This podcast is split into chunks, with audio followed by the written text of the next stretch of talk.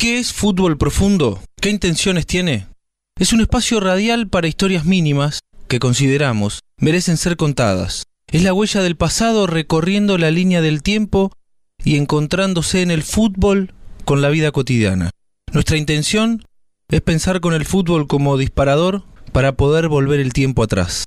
Allí, en definitiva, está lo que somos. Fútbol Profundo no es un programa de radio, somos nosotros persiguiendo la pelota.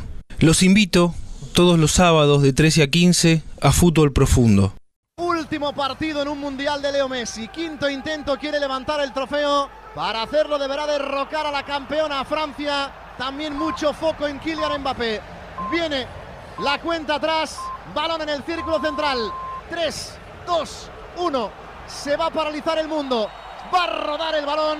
La mueve Grisman. Arranca Andoja en el Lusail. En Carrusel en la.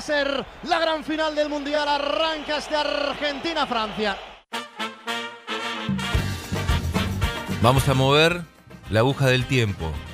Ese es uno de los propósitos de este programa. Nos vamos a ir a un día que para todos nosotros fue un hermoso momento de felicidad. Inolvidable. Quizá la felicidad de los próximos 30 años. Hoy es 18 de diciembre del año 2022. Es la última estación del paseo que nos propuso hacer el archivista Fabián Carmona, que nos invitó a recorrer el camino de la Selección Nacional de Fútbol en la Copa del Mundo Qatar 2022. Estamos nerviosos, Fabián. Hoy jugamos la final del Mundial. ¿Cómo estás? ¿Cómo te va, Fede? Muy buenas tardes. Hola, Charlie. Hola a todos. Aquí estamos. Hemos llegado al capítulo número 7 de este recorrido hacia la tercera estrella. Sí. Y la verdad que el partido es muy difícil y vuelvo a sentir en mí los nervios que sentí aquel día.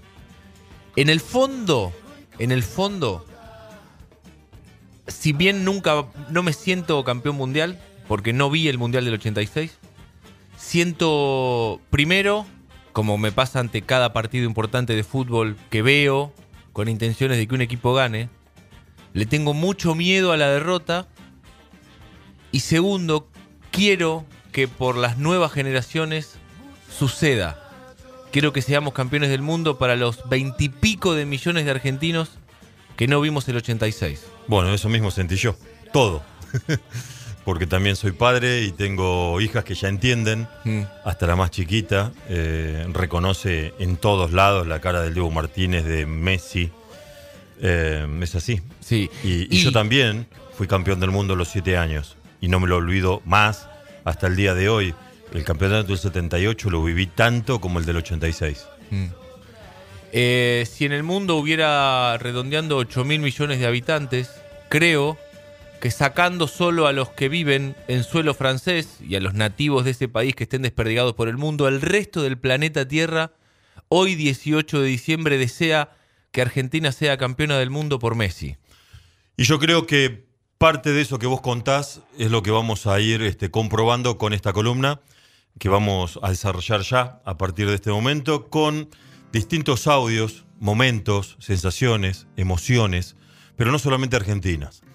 Eh, vamos a escuchar también relatores eh, de distintas partes del mundo emocionados y yo en la producción de este programa durante la semana mientras buscaba el material y seleccionaba Mm. qué traer para poner al aire ahora, eh, fui comprobando que este, era cierto. Gran parte del mundo futbolero quería primero que Messi sea campeón y por añadidura Argentina. Claro.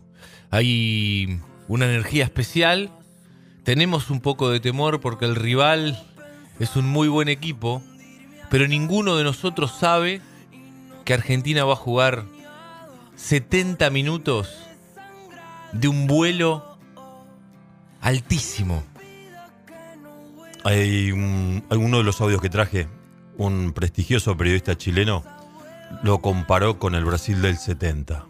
Ya es muchísimo decir. Sí. Dijo que en parte, en parte, lo que Argentina hizo en los primeros 70 minutos de la final, este, hizo recordar al Brasil de 70, que sabemos ha quedado en el inconsciente colectivo como quizás el- la máquina futbolera más perfecta de todos los tiempos. Sí. El gran Scaloni tocó una tecla para este partido. Ángel Di María a la izquierda. Sí.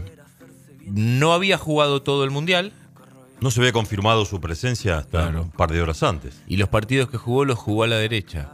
Sin embargo, Scaloni, que cada tecla que toca es la tecla correcta, lo pone a la izquierda y es uno de los motivos por los cuales Argentina se pone en ventaja en el partido.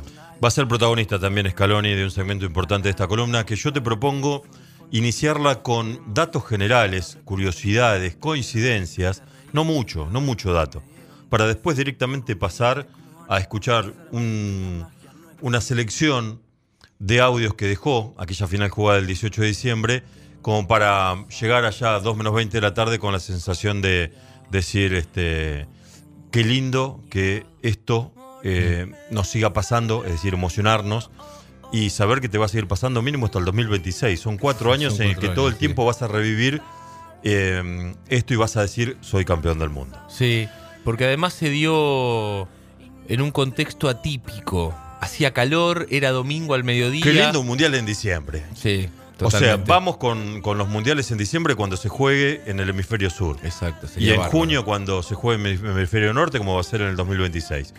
Los mundiales en verano, señor. Sí, por favor, se lo pedimos. Bueno, vamos a introducir con una serie de datos hablando de Argentina-Francia, la final, eh, que fue la final soñada, Sí. Argentina-Francia. Sabíamos que no se podía dar una final Argentina-Brasil.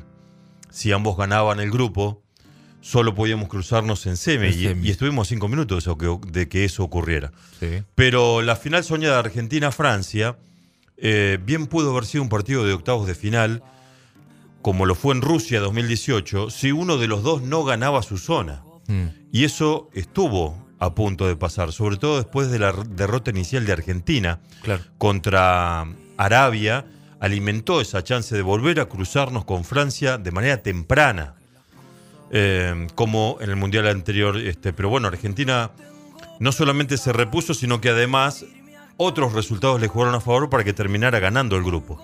Pero también Francia pudo perder su grupo, porque en la última fecha perdió Francia con Túnez, en la última fecha de la fase de grupos. Francia le ganó muy bien los dos primeros partidos, pero contra Túnez perdió 1 a 0 y de hecho igualó en puntos con Australia. Y se queda con el 1 Francia por diferencia de gol. Pudimos haber sido rivales en octavos, como Correctamente. Rusia, efectivamente. Pudo haber sido una final anticipada, este partido soñado, ¿no? Este, entre Argentina y Francia. La final se sabía de an- en, en la previa que iba a consagrar un nuevo tricampeón. Francia, campeón en el 98 y en el 2018. Argentina, campeón en el 78 y en el 86. Ambos ganaron su primera copa en casa, de local.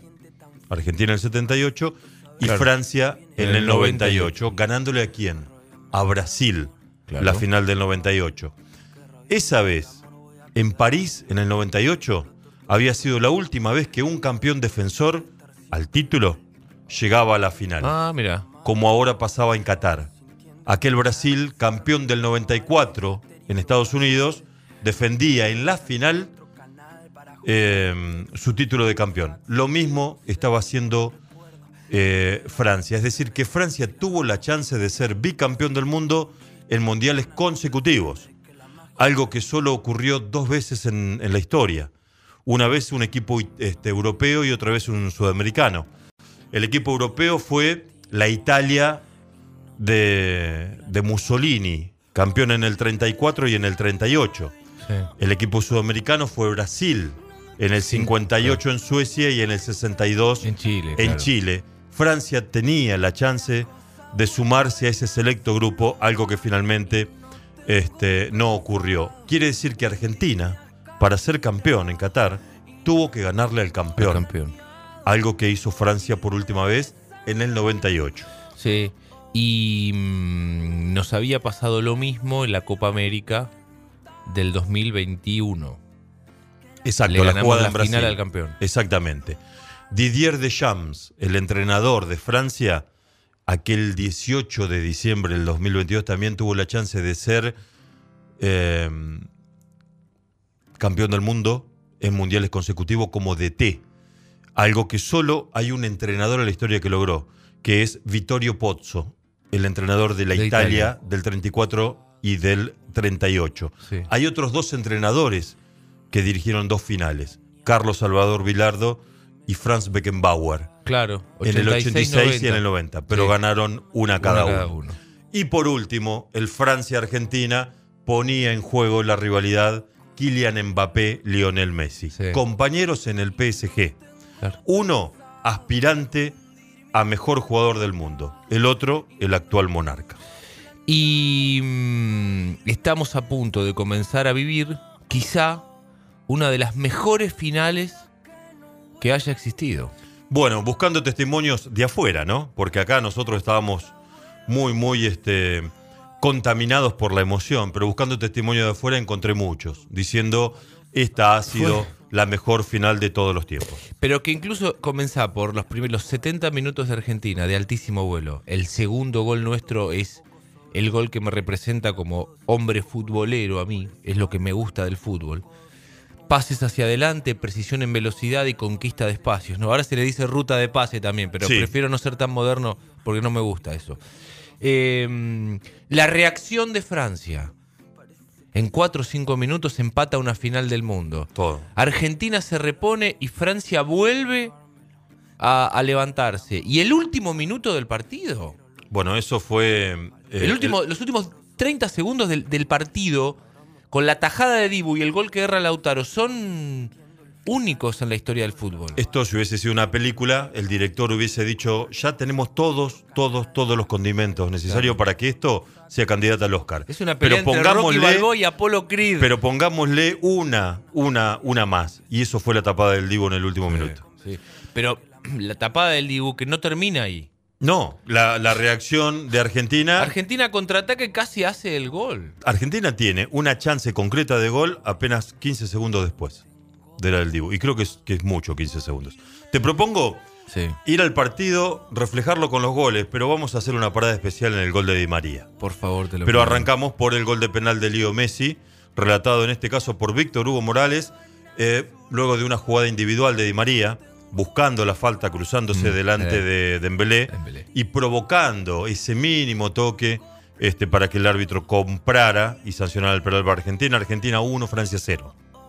Que pola Enzo, Enzo Fernández en el arranque deriva Julián, tocó la pelota Julián a la izquierda para Di María, está contra el año de fondo, va a tirar el centro, la enganchó, escapó, está en el área, lo marcan de atrás penal, penal de Cundé contra Di María, como lo buscó Angelito, como lo buscó Angelito, Maradona en el cielo, Maradona en el cielo y el ángel en la cancha, porque hizo una típica de Diego, cruzarse delante del marcador que viene detrás, el marcador no tiene más remedio si lo toca que aceptar que ha cometido penal, penal buscado por Di María, en una colosal jugada en la entrada por la izquierda, se coloca exactamente en la línea del penal que tiene que rematar Messi, queremos justicia, va a pegarle Lionel Messi. Ahí está para hacer el remate el príncipe de los pies alados en sus suelas doradas para buscar el primer gol del partido. Ahí con las manos en la cintura, toma distancia Messi, va Lionel, ¡gol!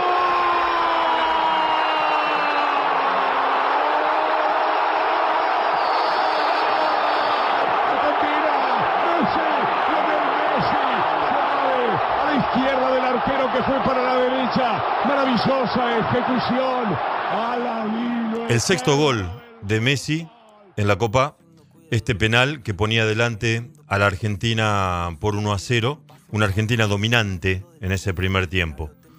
Pero Y además Messi tenía efectivamente pensado ganar el Mundial y, y- y no dejar marca alguna sin cumplir en su carrera. la de Messi es una película dentro de la otra. Mm. Hablábamos de que la final en sí misma fue como un guion cinematográfico.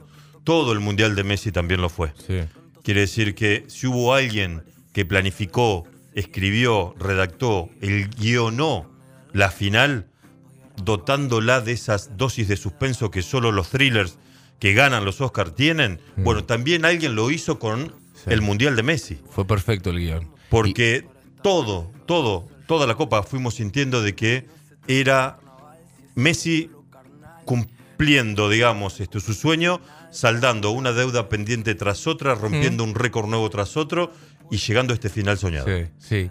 Eh, y pateando el penal con la maestría con la que solo hasta Messi habíamos visto patear a Diego. Vamos al segundo gol. Y vamos a detenernos porque creo yo fue el momento de la final en el que sentimos eh, muchas cosas a la vez. Por, eh, al menos, obviamente, hablo desde lo personal, lo que yo sentí cuando Di María pone la Argentina 2 a 0. Sentí que sí, que Argentina iba a ser campeona del mundo. Sentí que ese momento era perfecto y, que- y deseaba que se detuviera el tiempo, que se parara todo ahí. Como a lo mejor debo haber sentido eso el día del gol de Diego a los ingleses. Paren todo acá. Esto es. No puede haber nada más perfecto que esto. El elixir. Claro, sentí lo mismo con el gol de Di María. Sí. Por la jugada, por la explosión que provocó y porque confirmaba que Argentina le estaba pegando, como se decía este, en, en mi Rauch querido cuando yo era chico, un peludo bárbaro a Francia. Y es verdad que ese gol, eh, no solo por ponernos 2 2-0 en el partido, sino por la concepción del gol, venía a ratificar lo bien que estaba jugando Argentina y nos hacía pensar, escuchame una cosa, podemos ser campeones del mundo de verdad. Exacto, es lo que sentí. Yo sentí Sí. eso en ese momento. Vamos a escucharlo a Juan Pablo Barsky, Sí. un análisis que hizo el día previo a la final, sin saber todavía que Di María iba a ser titular, pero él aventurándose a que sí, a que Di María iba a ser titular y que quizás la historia le tenía reservada, como en la final del Maracaná del 2021 en la Copa América, un sitial especial, Sí. ¿no? Teniendo su momento, como finalmente también lo tuvo. Sí. Recordemos que en Brasil, Di María no iba a jugar la final. La jugó y nos dio el título. Juan Pablo Barqui soñó esa misma situación un rato antes, el día previo, en una columna que hizo para CNN. Pero además en Brasil, en el Mundial, en 2014, Di María no pudo jugar la final por la lesión que tuvo. Exactamente. Era una revancha también para Fue un él. Mundial que levantó varios pagarés. Escuchamos a Juan Pablo Barqui como una manera de introducir al segundo gol de Argentina en la final. y Ángel Di María, que en la última final que jugó el seleccionado argentino en la Copa América ante Brasil, la penúltima, porque en la finalísima también la rompió, el destino le tenía regalado un momento estelar. Di María no había sido titular en los eh, partidos anteriores de la Copa América, pero ese día jugó y anotó el hasta ahora gol más importante de la historia del seleccionado argentino de los últimos 30 años. Ojalá haya alguno más que nos esté esperando para coronarse tricampeón después de mucho tiempo sin levantar esa copa que por última vez levantó Diego en México. Y tuvo ese momento, tal cual lo soñaba Juan Pablo Barqui. Una jugada eh, que no la voy a contar ahora, sino que vamos a ver cómo la contó el mundo. Arrancamos con un relato de mm, el mejor relator de Ecuador. Se llama Alfonso Lazo Ayala, relata para Radio Nacional actualmente. Eh, es un muchacho con el cual yo hice mi carrera de periodista en Buenos Aires. De Ecuador, hijo de periodista deportivo, se vino a Buenos Aires a formarse como periodista. Coincidimos en el Círculo de Periodista Deportivo. Estoy en contacto con él todavía y es un orgullo la carrera que ha desarrollado. Y así relató para todo Ecuador, es el relator más popular de Ecuador, eh, el gol de Di María. Yo sé que él también sentía este, como propio ese grito de gol eh, por todos los amigos que dejó en, en sus años aquí en Buenos Aires. Eh, nos recibimos juntos de periodista en el año 91. El segundo gol de Di María relatado por Alfonso Lazo Ayalo para Radio Nacional de Ecuador. Jugó Alexis McAllister, Lionel, toque el Álvarez. Allá va Alexis McAllister, le pide Di María. Solito la segunda,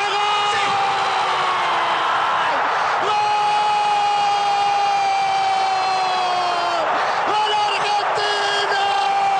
Se dieron un carrusel desde su cancha. Ese toque sensacional y único de Lionel. Pero después Julián Álvarez.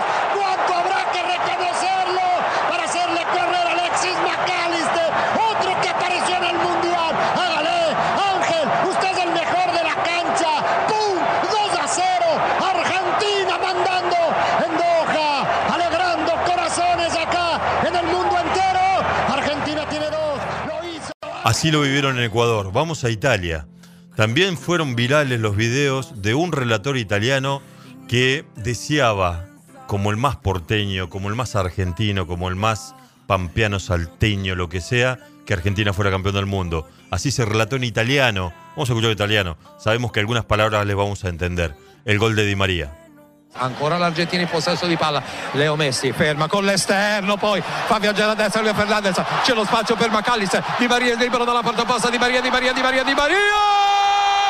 Il Fideo! Raddoppio Argentina! Un tango meraviglioso si sviluppa sul palcoscenico dello stadio di Do. E il Fideo Di Maria a chiudere McAllister dopo giocate di prima intenzione che hanno esaltato la tecnica della nazionale platense. Gol meraviglioso, Argentina in vantaggio per 2-0, raddoppio di Di Maria al 35esimo. Non c'è partita, no hay partido aquí. No hay partido aquí, termina diciendo en español. Tango- un tango maravilloso, dice el relator italiano. Es espectacular. es- me- Son, estoy un son poco excitado. ¿eh? hermosos los relatos de, de este segundo gol en, en todos lados. Encontré un polaco que no lo traje porque no tiene sentido poner un relato polaco al aire, no vamos a entender nada. Pero el tipo se quiebra y termina llorando y no puede terminar el relato. Pide disculpas. Mirá. Pide disculpas porque estaba filmándose, como muchos relatores, con una camarita para después compartirlo en redes. Y se quiebra en el momento del relato del gol, mira la cancha y hace con las manos así como diciendo no puedo seguir, no puedo esos son seguir. tipos fríos, viste, distantes ellos. Y cerramos con Víctor Hugo Morales, Uy, por favor. que sabemos que nos gusta cómo narra, este, como nadie, eh, las situaciones futboleras. Mm. El gol de Di María por Víctor Hugo. Capa sobre el área, lo cierra Molina. Bueno, y se la da al Dibu, quien devuelve alto hasta la mitad de la cancha. Hay Upamecano que devuelve mal. Buscó la pelota notablemente Molina. Molina jugándola con McAllister. Va para Messi, cambió para Julián. Julián a McAllister. Está el gol de Di María. Está el gol de Di María. Viene para Di María. Ta, gol, gol, gol, gol, gol, gol, gol, gol, gol, gol, gol, gol, gol. ¡Gol!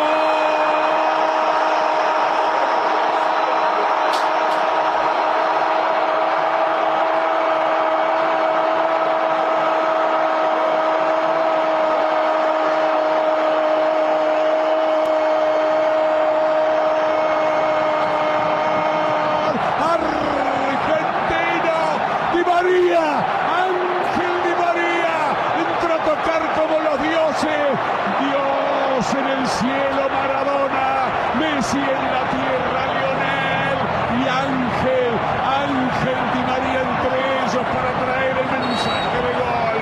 Primero el penal y ahora este golazo a la carrera con una salida fenomenal del equipo argentino. Ángel Di María convierte el segundo gol al Celeste y es plena justicia la final del Campeonato del Mundo. Era plena justicia, ¿eh? Absolutamente. Argentina en un momento del partido, de la final, soñado. Yo no sé si a ustedes los invade el miedo o el temor a perder cuando se juegan este tipo de partidos.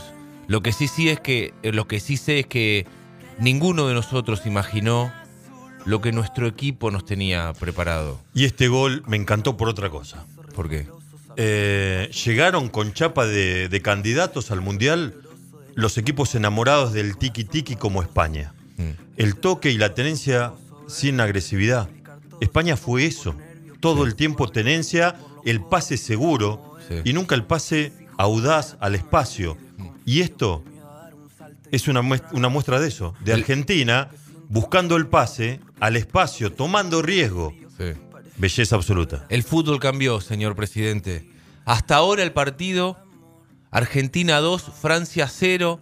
Hoy es 18 de diciembre del año 2022 y estamos en el Estadio Lusail. Hasta ahora el partido ha sido un tango maravilloso. Descansemos porque se viene lo mejor. Federico Bondurán, Fútbol Profundo. ¿Buscas un sabor diferente? Bodegón Mediterráneo trae lo mejor de la cocina de la península ibérica a La Plata. Platos con estilo y abundancia. Te esperamos en 71 entre 16 y 17. Cocinamos a la vista y con productos frescos. Del día. Abrimos jueves, viernes y sábados de 20 a 24 y domingos de 12 a 16. Reservas por WhatsApp 221-668-5658. Arroba Bodegón Mediterráneo. En Citibel, el mejor lugar para arreglar tu celular se llama Globotech. 13A Casi Cantilo. Servicio técnico especializado, accesorios para celulares, hidrogel para proteger tu pantalla. Consulta por venta de iPhones nuevos y usados a pedido.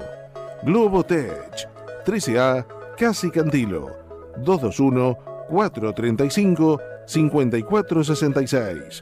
En Instagram, Globotech. Pizzería Bachi. Desde 1940 con la mejor pizza de la ciudad. Una tradición, una costumbre. Vení y probá nuestra especialidad. Pedí la pizza de espinaca. Pizzería Bachi. Diagonal 79 entre 1 y 2. Mármoles Hago, granitos y mármoles nacionales e importados, cuarzos industriales, todo para tus mesadas de cocina y baño, escaleras y revestimientos, las mejores marcas, más de 15 años de experiencia en el mercado, 531 19 y 20, en Facebook e Instagram arroba Mármoles Sago. Laboratorios Plásticos Sociedad Anónima, una empresa dedicada a la fabricación de envases para industrias farmacéuticas y veterinarias con 40 años de experiencia. Fabricamos envases de calidad para empresas de calidad. 123, 18 y 19, número 2174 Berizo. www.labplásticos.com.ar. Teléfono 221-452-8242. En Instagram, arroba. Laboratorios Plásticos. Calidad que se exporta. Cerveza artesanal platense Cinco Sabios. 10 años elaborando sus propias recetas. Sus dos sucursales ya son un clásico de la ciudad. Lugar tradicional y familiar con impronta bien platense. Calle 13 entre 63 y 64 y 19 y 55. De miércoles a lunes desde las 18 horas. Meet es un lugar de encuentro donde podés disfrutar de exclusivos platos, diseñados por profesionales de la cocina y la nutrición. Una experiencia única en la ciudad de Berizo, en pleno parque cívico. Montevideo y 11 Berizo, www.meet.com.ar, en Instagram y Facebook, arroba Meet Berizo. En calle 9 y 34 vas a conseguir todos los accesorios para tu pickup. Tapas retráctiles Kraken, lunas flash cover, estribos y antivuelcos Vivo, polarizados americanos, guiar equipamientos en la mejor calidad al mejor precio. Encontranos en la esquina de 9 y 34. O buscarlos en Instagram, arroba guiar equipamientos, sino por WhatsApp. 221-642-4438. Compará sus precios en internet y vas a comprobar que son los mejores. Farmacia de Roce, calle 131, esquina 40. La tradicional farmacia de la ciudad. Farmacia de Roce. Envío sin cargo al 470-5716 o por WhatsApp al 221-314-2308. Todas las mutuales, todos los medios de pago. Farmacia de Roce. Más de 30 años a su servicio. Preto es un galpón de bebidas, fiambrería y vinoteca. Te espera en calle 1 entre 58 y 59 los días de semana con los sándwiches más ricos de la ciudad de La Plata y las mejores promociones de cerveza, gin y fernet. Los días de partido es la parada obligatoria de pinchas y triperos para aprovechar las promociones y tomar algo fresco a un precio inigualable. Abierto de lunes a sábados, de 10 a 13.30 y de 17 a 21 horas. Búscalos en redes, arroba Galpón Preto, por WhatsApp 221-661-2302. Galpón Preto, calle 1, entre 58 y 59. Cru, bar de vinos y arte. Un lugar diferente. Te invitamos a disfrutar una copa de buen vino en la terraza del patio gastronómico del Estadio 1. Amplia propuesta de cócteles y exhibición de arte. Cru, bar de vinos. Todos los productos Bacalín directos de fábrica los tiene Disbac Comercial. Encontralos en calle 72 entre 6 y 7, al teléfono 452-5395 o en redes como Bacalín La Plata. Edelap WhatsApp. Agendanos y contactanos rápido y fácil. 221-616-0116. 221-616-0116. Vía Óptica presenta su novedoso sistema de venta. En nuestros locales están todos los modelos de anteojos exhibidos. Primero vos seleccionás el que te gusta y después nosotros te asesoramos. En Vía Óptica, tu anteojo lo elegís vos. Te esperamos en 48 entre 12 y 13, en 8 esquina 34 y en Berizo, Montevideo esquina 16. Seguinos en nuestras redes sociales. Vía Óptica. Emiliano Brolese, agente inmobiliario RIMAX Diagonal 2 Team Errico. ¿Sabías que es el equipo número 2 en ventas del mundo en la ciudad de La Plata? Si necesitas vender o comprar una propiedad, Emiliano Brolese te asegura una operación transparente y eficaz. Consultalo por WhatsApp al 221-455-6863. En Instagram, arroba Emiliano Brolese Rimax. Dietética Narodi, el mejor lugar para encontrar productos para veganos, celíacos, diabéticos y mucho más. Vení a visitarnos a 46 entre 8 y 9 y 64 esquina 23. Envíos a todo el país. Narodidietética.com. Novedades en Instagram. Arroba Narodidietética. Que además te espera en su nueva sucursal de Avenida 1 entre 58 y 59. En el fondo de casa, en la calle de tierra, en el campito de la vuelta, en los baldíos, en la plaza, fútbol profundo. Estamos ganando 2 a 0. Hoy es 18 de diciembre y sentimos la sensación en el cuerpo que nos acerca mucho a la Copa del Mundo, Fabián Carmona. Sí, pero no ibas a tener en cuenta de que en el minuto 80 y 81 iba a aparecer un chico que se llama Kylian Mbappé y nos iba a dejar con un nudo acá. Estábamos Acá, esperando acá. que termine el partido, que pasen esos minutos. Nunca consideramos la posibilidad de una reacción de Francia. De un gol al otro, 87 segundos. O- minuto 80 y minuto 81 fueron. Mm. O sea, desde que hace el gol, este, Francia tardaron, tardó más Francia en, en reponer a Argentina de mitad de cancha que en generar Francia la, la siguiente jugada para empatar el partido. Y a la largue. Y a volver a empezar. Hasta que llega el tercer gol de Argentina, que en el momento del grito nos hizo dudar en línea porque levanta la bandera. Y a partir de ahí dijimos todo, que hay, hay VAR, fue gol, lo gritamos, no, pero el que no duda es el árbitro, El árbitro. que todo el tiempo marcó el centro del, Del campo, eh, dando por válido el gol de Messi, número 7 en la, en la Copa. Una muy buena jugada Hermosa entre jugada, Messi, Enzo y jugada. Lautaro. Vamos a escucharlo, Víctor Hugo Morales. A ver. Hay pelea por la pelota Lautaro Martínez. La viene a buscar en el medio Leandro Paredes. Muy bien Paredes. Toca por la derecha para Montiel. Viene con Messi que estaba en offside. Pero va para Lautaro que no estaba en offside. Se la dio a Messi. Va la combinación para Lautaro. Está, está, está, está. Tapó al arquero. Entró Messi. Taparon. Está dentro o afuera. Para fue gol.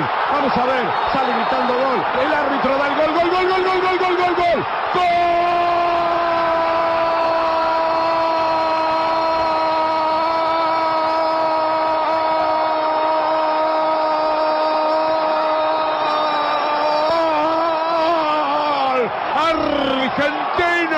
Había que matarlo a pelotazos, había que voltearles el arco para meter el gol.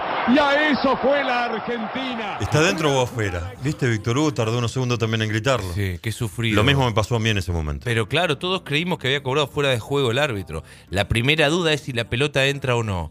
Ante la primera repetición nos damos cuenta que el francés la saca de adentro del arco. Y el asistente, baje la bandera, señor, por favor. Lo que no podía creer fue mm, que Francia iba a tener la chance de empatarlo, honestamente. Creíamos ese ahora sí córner, ese remate, el codo de Montiel y la posibilidad para que Kylian Mbappé anote por tercera vez. El tipo hizo cuatro goles, Cuatro goles en una final. en la final y no le fue suficiente. Increíble. Vamos a dejar para el final de esta columna el instante del penal de Montiel y la consagración de Argentina. Vamos a cerrar con eso. Mm.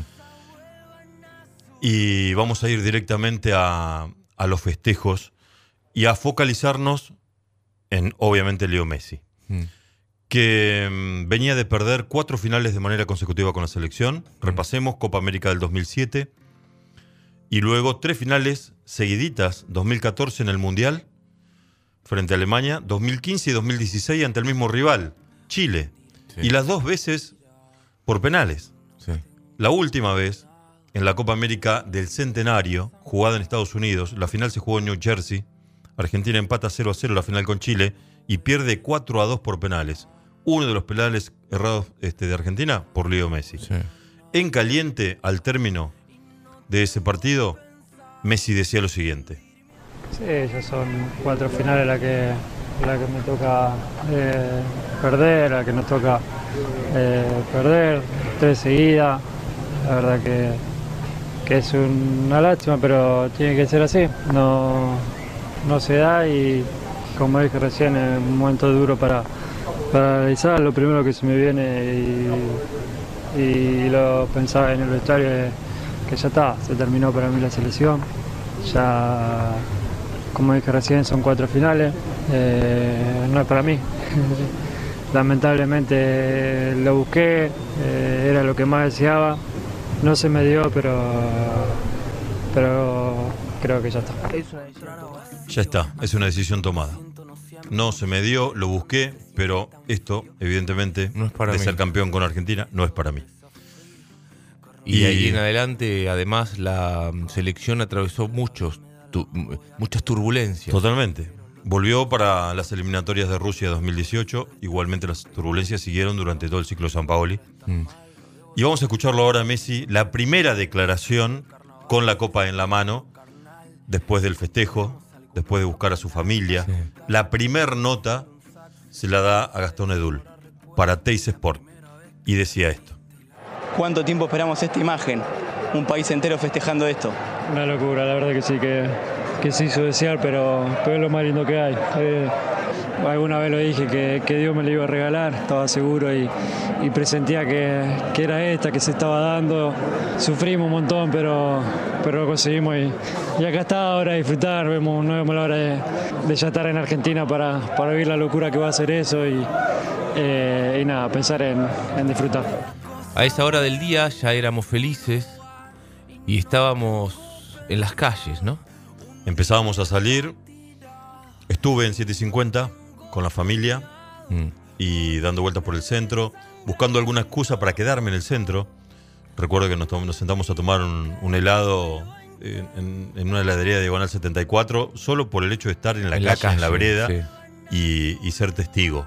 Sí. ¿no? Guardar en las retinas eh, esas horas que con el paso de los años recordaremos una y otra vez. La éramos campeones del mundo, pero la imagen de Messi besándole esa copa eh, de oro brilloso, esa, esa túnica que le pusieron, el Dibu saltando atrás, representará para muchas generaciones durante varias décadas la foto de la felicidad, de ese tango maravilloso. Absolutamente. Que fue la final del Mundial. En lo que escuchábamos de Messi recién, ya campeón del mundo, decía, no puedo esperar a estar en Buenos Aires, no quiero saber lo que debe ser la Argentina con esto. No tenías idea, Messi, lo que iba a Exacto. hacer. Vamos a, a- a ir a ese momento exactamente igual, pero 36 años antes. ¿Cómo se imaginaba Maradona que iba a estar Buenos Aires, él volviendo con la copa?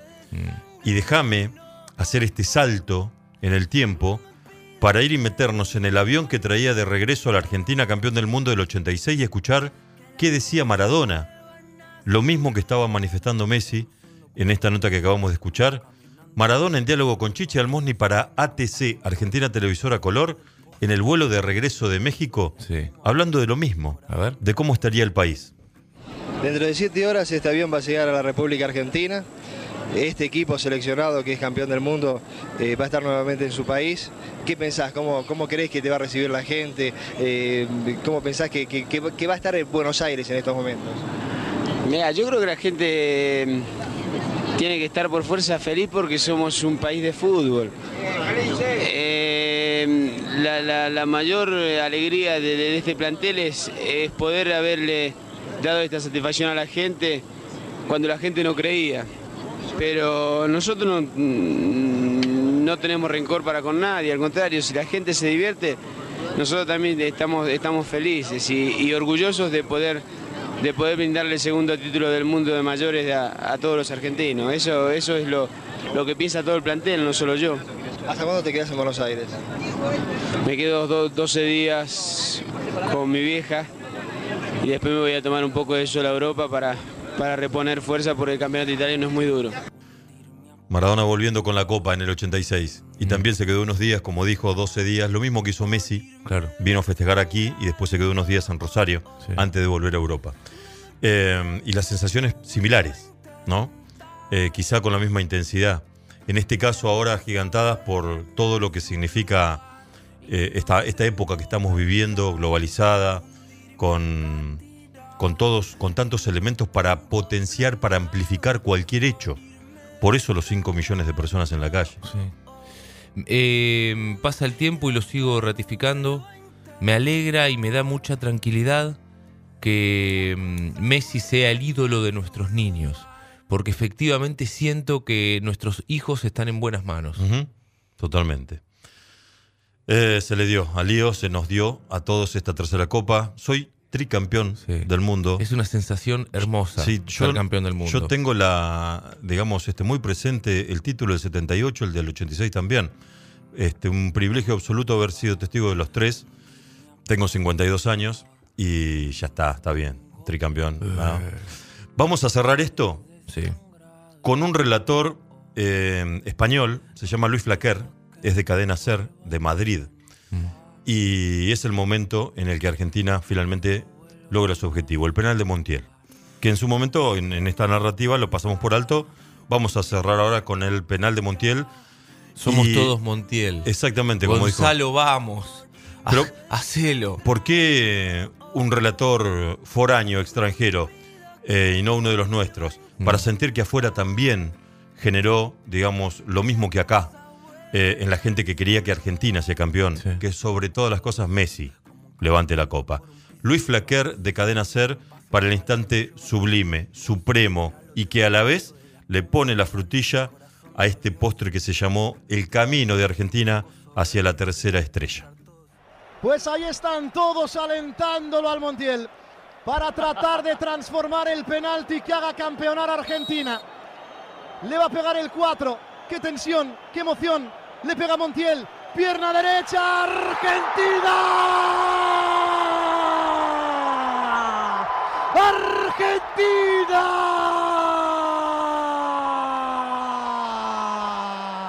Campeona del mundo.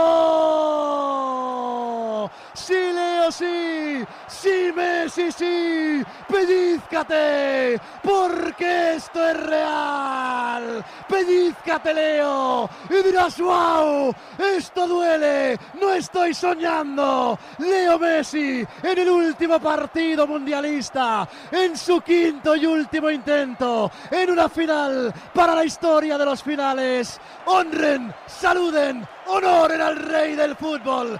Imposible encontrar otro como él. Argentina, tras una final memorable. Todo el honor para la Francia de Mbappé, a su capacidad de reacción. Pero al final, Argentina, Messi, Leo, el 10, son campeones del mundo. Si eres de los que en Argentina naciste, tierra de Diego y de Lionel, tierra de los pibes de Malvinas que jamás olvidarás.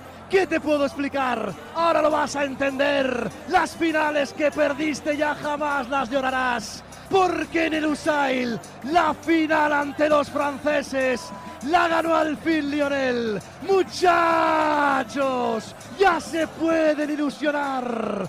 ¿Quieren ganar la tercera? Tienen la tercera. ¿Quieren ser campeón mundial? Son campeón mundial. Y al Diego desde el cielo, que todos lo pueden ver, hermana su mano con la de Lionel Andrés Messi. Máximo honor a las máximas figuras de la historia del fútbol. Pero hoy, por encima de ellas, emerge la de Leo, emerge la del 10. Tanto tiempo soñándolo, tanto tiempo anhelándolo, tanto tiempo deseándolo. Se le resistió y de qué modo. Lo tenía ganado, parecía que lo perdía, lo volvió a ganar y al final en los penales lo certificó. Argentina tiene la tercera estrella.